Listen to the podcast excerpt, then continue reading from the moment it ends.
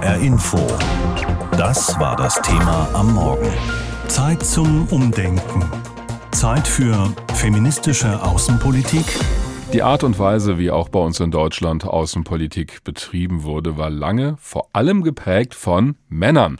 Es ist oft der männliche Blick auf die Welt gewesen und es waren auch immer Männer, die Deutschlands Politik vertreten haben im Ausland als Außenminister. Erst in der aktuellen Regierung haben wir zum ersten Mal eine Frau in diesem Amt Annalena Baerbock von den Grünen und die stellt heute auch ein neues Konzept vor für eine feministische Außenpolitik. Darüber hinaus hat auch das Entwicklungsministerium an so einer Strategie gearbeitet und deswegen wird auch Ministerin Svenja Schulze ihre Ideen dem Bundeskabinett vorlegen. Unsere Hauptstadtkorrespondentin Nina Amin erklärt, was denn feministische Außenpolitik ist und was sich damit ändern soll. Gemeinsam stärker sein. So umschreibt Bundesaußenministerin Annalena Baerbock feministische Außenpolitik. Wenn wir Friedensabkommen verhandeln, dann sind diese stabiler und tragfähiger, wenn alle Menschen mit am Tisch sitzen. Und das gilt insbesondere für die Hälfte der Bevölkerung, und das sind Frauen. Wie genau Frauen künftig stärker eingebunden werden sollen, stellt die Grünen-Politikerin auf 80 Seiten vor. Die neuen Leitlinien des Auswärtigen Amts liegen dem ARD Hauptstadtstudio vor. Darin beschreibt Baerbock feministische Außenpolitik als bitter nötig, weil Männer und Frauen weltweit noch nicht gleichgestellt sind und weil Frauen in Konflikten besonders verletzlich sind, heißt es im Vorwort. Christina Lunz vom Center for Feminist Foreign Policy hat an der Ausarbeitung der Leitlinien mitgewirkt. Die Aktivistin ist überzeugt, gerade wegen der vielen Kriege und Konflikte ist ein neuer Ansatz dringend nötig. Die traditionelle Ansätze von Außen- und Sicherheitspolitik die haben uns nur dazu geführt, dass beispielsweise in den letzten zehn Jahren die Zahl von Konflikten weltweit sich verdoppelt haben, von ungefähr 30 auf 60 und so auch die Zahl von flüchtenden Menschen von circa 40 auf 80 Millionen. Drei Ziele beschreibt Baerbock in den Leitlinien. Die Rechte von Frauen und Mädchen sollen geachtet und gefördert werden, Frauen besser vertreten sein. Auch im Auswärtigen Amt selbst. Nur knapp 30 Prozent der deutschen Auslandsvertretungen werden zurzeit von Frauen geleitet. Und es geht auch um gleichen Zugang beispielsweise zu Bildung. Das Entwicklungsministerium verfolgt dieselben Ziele. Bundesentwicklungsministerin Svenja Schulze legt gemeinsam mit Baerbock die Strategie ihres Hauses auf gut 40 Seiten vor. Was ich mir vorgenommen habe, ist, den Anteil an Projekten, die eben auf Gleichstellung einzahlen, deutlich zu erhöhen. Wir sind im Moment bei 65 Prozent. Das ist äh, deutlich unter dem, was andere Länder machen. Ich möchte das auf 93 äh, Prozent erhöhen in den nächsten Jahren. Konkret heißt das, Geld gibt es perspektivisch fast nur noch für Projekte, die Frauen im globalen Süden gleichberechtigt mit einbeziehen, die sie zum Beispiel dabei unterstützen, selbst zu entscheiden, wie viele Kinder sie bekommen oder dass sie Land kaufen dürfen. Frauen haben immer noch keine Landrechte in vielen Ländern. Dazu helfen, dass sie über genossenschaftliche Projekte Land besitzen können und damit auch wieder Kredite bekommen. Frauen als Teil der Lösung gegen Hunger, gegen die Folgen des Klimawandels. Darauf kommt es Ministerin Schulze besonders an. In ihrem und auch in Baerbocks Papier geht es um einen anderen Politikstil. Christina Lunz geht in Zeiten des russischen Angriffskrieges auf die Ukraine weiter. Die Aktivistin findet, dass feministische Außenpolitik sich auch gegen Gewaltstrukturen richtet und damit auch gegen Aufrüstung. Wir fordern genau das mindestens jeder Euro, der in Militarisierung, Aufrüstung, Ausstattung der Bundeswehr geht, mindestens eben in menschliche Sicherheit durch feministische Außenpolitik, feministische Entwicklungszusammenarbeit und so weiter gesteckt. Das Prinzip der sogenannten feministischen Außenpolitik. Was das heißt, will Außenministerin Annalena Baerbock heute erklären und ein Konzept vorstellen. Auch Ministerin Svenja Schulze will ihre Ideen für eine feministische Entwicklungspolitik präsentieren. Beides wird dann im Kabinett beraten. Darüber habe ich mit Michael Roth gesprochen von der SPD, Vorsitzender des Auswärtigen Ausschusses im Deutschen Bundestag. Er hat auch viele Jahre aktiv Außenpolitik gemacht als Staatsminister im Auswärtigen Amt. Herr Roth, Sie haben mal gesagt in einem Interview, die Bilanz des Auswärtigen Amtes beim Thema Geschlechtergerechtigkeit sei lange miserabel gewesen. Warum haben Sie das damals nicht geschafft, es zu ändern? Also wo hat es da geklemmt? Ja, zu einer feministischen Politik, also Männer, ihr braucht keine Angst zu haben, gehört ja nicht, dass wir das Patriarchat durch das Matriarchat ersetzen, sondern es geht um gleiche Rechte, gleiche Ressourcen und eine gleiche Repräsentanz. Mhm. Und da waren wir im Auswärtigen Amt nicht gut aufgestellt. Nur wenige Leitungen von großen Botschaften lagen in den Händen von Kolleginnen. Wir hatten auch wenige äh, verantwortungsvolle Posten äh, im Auswärtigen Amt selbst durch Frauen besetzt. Und manche haben sich sehr schwer damit getan. Das ist aber glücklicherweise unter Heiko Maas, dem damaligen Außenminister, etwas anders und deutlich besser geworden. Und an diese Arbeit knüpft jetzt auch ganz konsequent Außenministerin Annalena Baerbock an und darüber freue ich mich. Ja, das Konzept wird ja heute präsentiert, aber ist da nicht die Gefahr groß, dass wir am Ende so ein Label draufpappen und sich aber nicht wirklich was ändert? Wenn wir nur Leitlinien auf den Weg bringen und sich am tagtäglichen Handeln nichts ändert, dann wäre das so.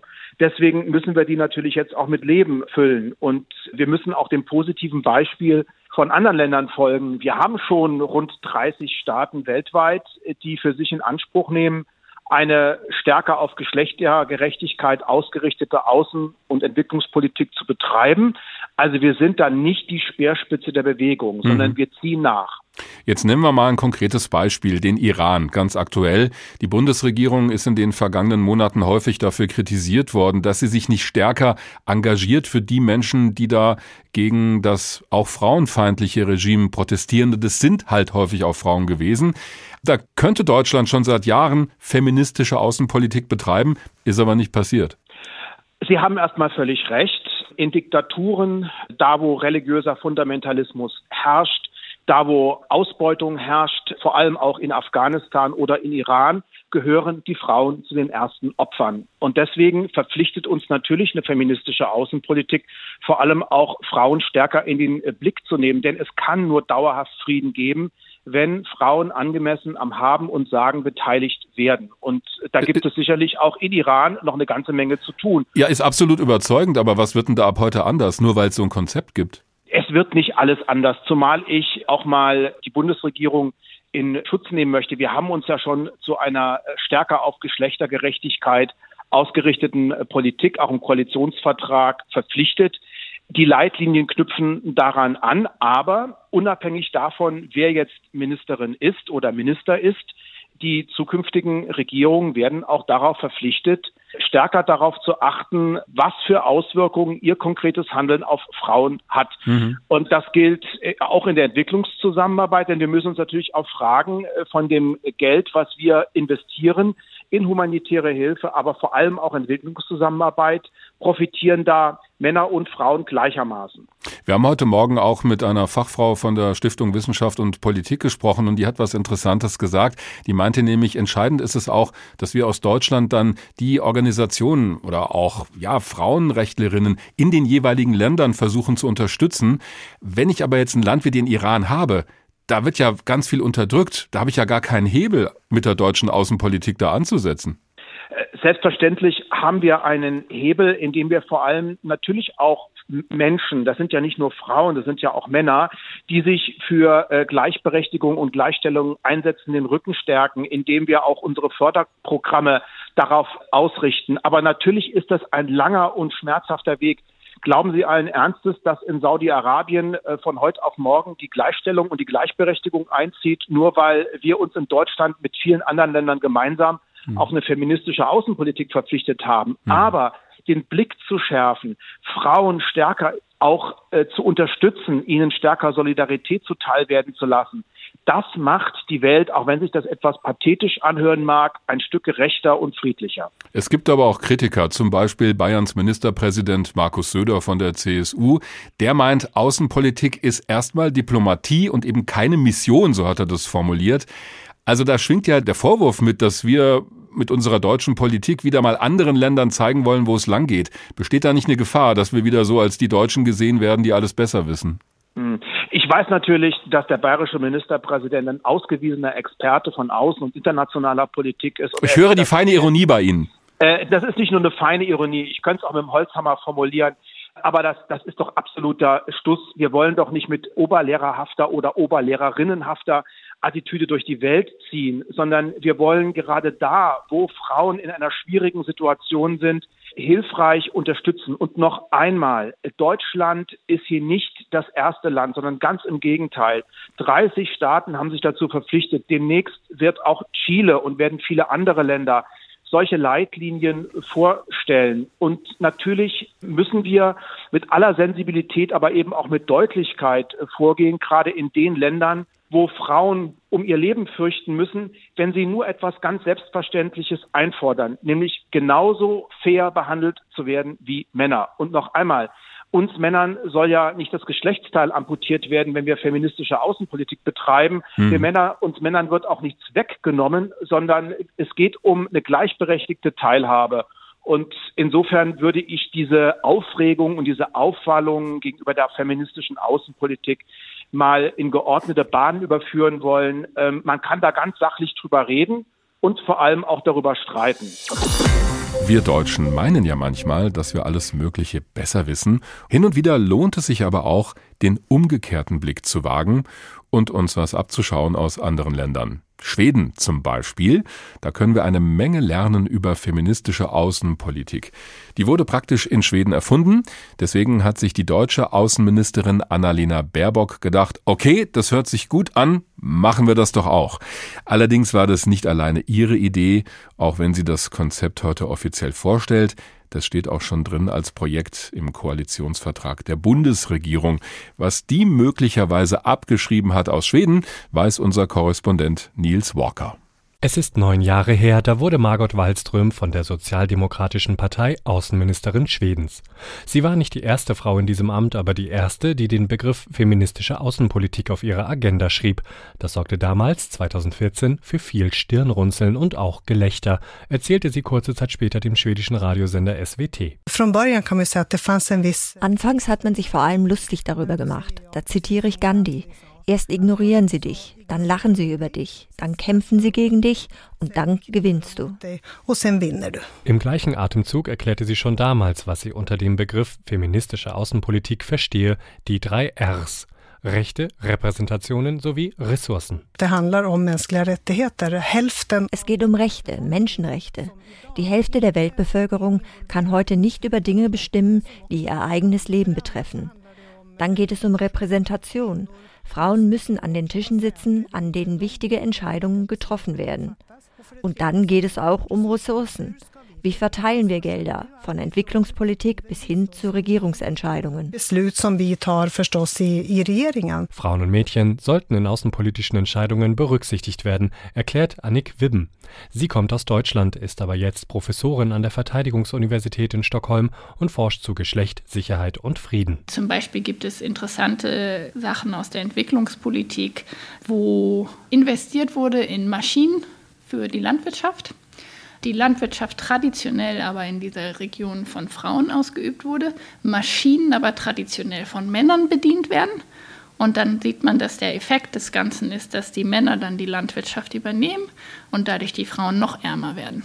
Und das ist natürlich nun nicht gewollt bei Entwicklungspolitik, aber es ist dann ein Effekt, der vorher nicht ordentlich untersucht wurde. Schweden war in Sachen Gleichberechtigung lange Vorreiter, hat zum Beispiel bereits in den 1970er Jahren Elternzeit eingeführt.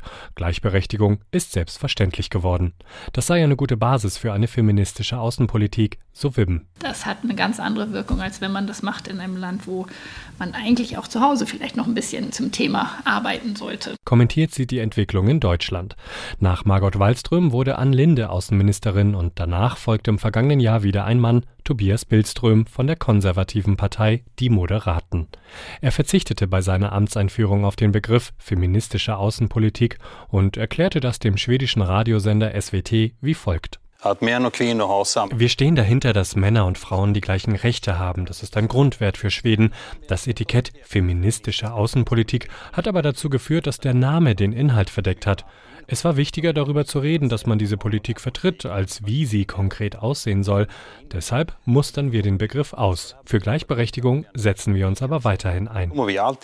Gescheitert ist die feministische Außenpolitik damit aber nicht, findet Professorin Wibben. Im Gegenteil. Wenn man sich anguckt, was Schweden unter dem ja, Begriff feministische Außenpolitik gemacht hat, ist das ja zum großen Teil Gleichberechtigungspolitik. Und insofern, also würde ich sagen, hat sich da nicht so richtig viel geändert. Feministische Außenpolitik oder doch eher Gleichberechtigungspolitik? Die Art der feministischen Außenpolitik unterscheidet sich von Land zu Land. Margot Wallström aber kann zufrieden sein. Ihre Idee von 2014 hat in der ganzen Welt Nachahmerinnen und Nachahmer gefunden. Schweden war das erste Land, das eine feministische Außenpolitik ausgerufen hat. Andere Länder sind dann hinterhergekommen. Mexiko, Spanien und Kanada. Ab heute dann auch Deutschland. Dass es so kommt, steht schon im Koalitionsvertrag der Regierung. Was sich da konkret ändern soll im Vergleich zu vorher, das werden wir unter anderem von Bundesaußenministerin Annalena Baerbock heute erfahren. Lisa Muckelberg aus unserer Politikredaktion ist aber schneller gewesen die erklärt schon mal, was feministische Politik im Grunde genommen bedeutet. Feministische Politik ist keine Politik von Frauen für Frauen, aber sie ist etwas anderes als die bisherige Politik, die sehr von Männern dominiert ist. Aus deren Perspektive werden strukturelle Ungerechtigkeiten zwischen den Geschlechtern oft nicht beachtet. Das will feministische Politik besser machen und verspricht sich davon einen Vorteil für alle Geschlechter. Bei der Entwicklungspolitik heißt das etwa, besonders Frauen zu fördern, zum Beispiel mit Mikrokrediten. Und das lohnt sich. Studien belegen, dass die landwirtschaftlichen Erträge um 30 Prozent steigen, wenn Frauen und Männer gleichberechtigten Zugang zu Produktionsmitteln haben. Ähnlich lässt sich das in der Außenpolitik sehen. Friedensverhandlungen, an denen auch Frauen teilnehmen, sind erfolgreicher. Das wird damit erklärt, dass mehr Perspektiven beteiligt waren. Im Kern der feministischen Außenpolitik stehen drei Rs Rechte, Repräsentanz und Ressourcen. Konkret heißt das, Frauenrechte und damit Menschenrechte sollen weltweit gestärkt werden. Entsprechende Maßnahmen und Initiativen sollen mit finanziellen Ressourcen ausgestattet werden. Und die Repräsentanz von Frauen in außenpolitischen Entscheidungspositionen und auch in Verhandlungen soll erhöht werden. Dabei wird oft kritisiert, dass nur von Frauen die Rede ist. Deswegen will die Bundesregierung in ihren Leitlinien den drei Rs noch ein D hinzufügen für Diversität. Der Fokus liegt dadurch nicht nur auf Frauen, sondern auch auf anderen marginalisierten Gruppen. Der Grundsatz von feministischer Politik ist also, wir brauchen Gleichberechtigung in allen Bereichen, um die großen Probleme unserer Welt zu lösen. Soweit die Zusammenfassung von Lisa Muckelberg. Was diese feministische Sicht nun genau bedeuten soll in Bezug auf die Außenpolitik Deutschlands, darüber habe ich mit Dr. Claudia Ziller gesprochen. Sie ist wissenschaftliche Mitarbeiterin bei der Stiftung Wissenschaft und Politik in Berlin. Und sie sagt, was da formuliert wurde im Außenministerium, das ist weniger ein konkreter Leitfaden, was also in diesem oder in jenem Fall getan werden soll. Es geht vielmehr um grundsätzliche Dinge. Bestimmte Perspektive, die bestimmte Gesichtspunkte in Betracht zieht, die bisher unterbelichtet waren. Es ist die Perspektive von Frauen, aber nicht nur von Frauen, sondern auch von benachteiligten Gruppen, sodass eine mögliche Vielfalt da repräsentiert ist, inwiefern man überlegt, welche Effekte die eigene Politik hat, nicht nur positive, sondern auch negativer Natur. Wie vermeidet man, dass die eigene Außenpolitik anderen schadet mhm. und wie fördert man Ziele, die man ja für richtig hält. Abgesehen von dieser Grundhaltung wird es am Ende aber um konkrete Entscheidungen gehen, um Dinge also, die von der Bundesregierung in anderen Ländern vorangebracht werden sollen, im Sinne der Frauen oder auch anderer Gruppen, die Nachteile haben.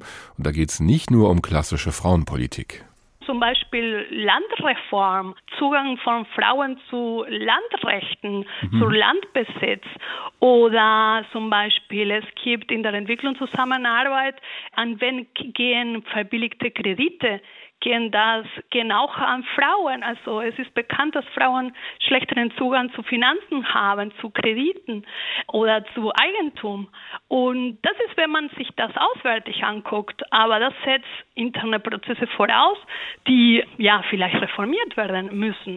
Da muss sich also am Ende in den Ländern auch selbst was ändern. Das kann Deutschland dann anstoßen und das geht zum Beispiel folgendermaßen wenn man solche Institutionen und Akteure unterstützt, die die Möglichkeit haben, Einfluss darauf zu haben. Also die also, im Land selber sind, meinen Sie? Ja, es geht nicht nur um eine unmittelbare Präsenz Deutschlands vor Ort. es kann über andere Akteure sein. Und eigentlich lokale Akteure haben das beste Know-how. Mhm. Aber es geht in erster Linie, wie die deutsche Außenpolitik feministisch gestaltet wird. Es geht um Organisationsprozesse. Es geht mhm. um, wie analysieren wir äh, das außenpolitische Geschehen nicht nur vor Ort sein, anders gesagt, also wenn die Außenministerin mal ein paar Tage vorbeischaut in einem Land, sondern auch davor und danach die Organisationen und Menschen unterstützen, die für die Gleichberechtigung von Frauen zum Beispiel eintreten oder für andere Gruppen in der Bevölkerung, die Nachteile erleiden. So erklärt Dr. Claudia Ziller von der Stiftung Wissenschaft und Politik die Ziele einer feministischen Außenpolitik. HR Info. Das Thema. Wer es hört, hat mehr zu sagen.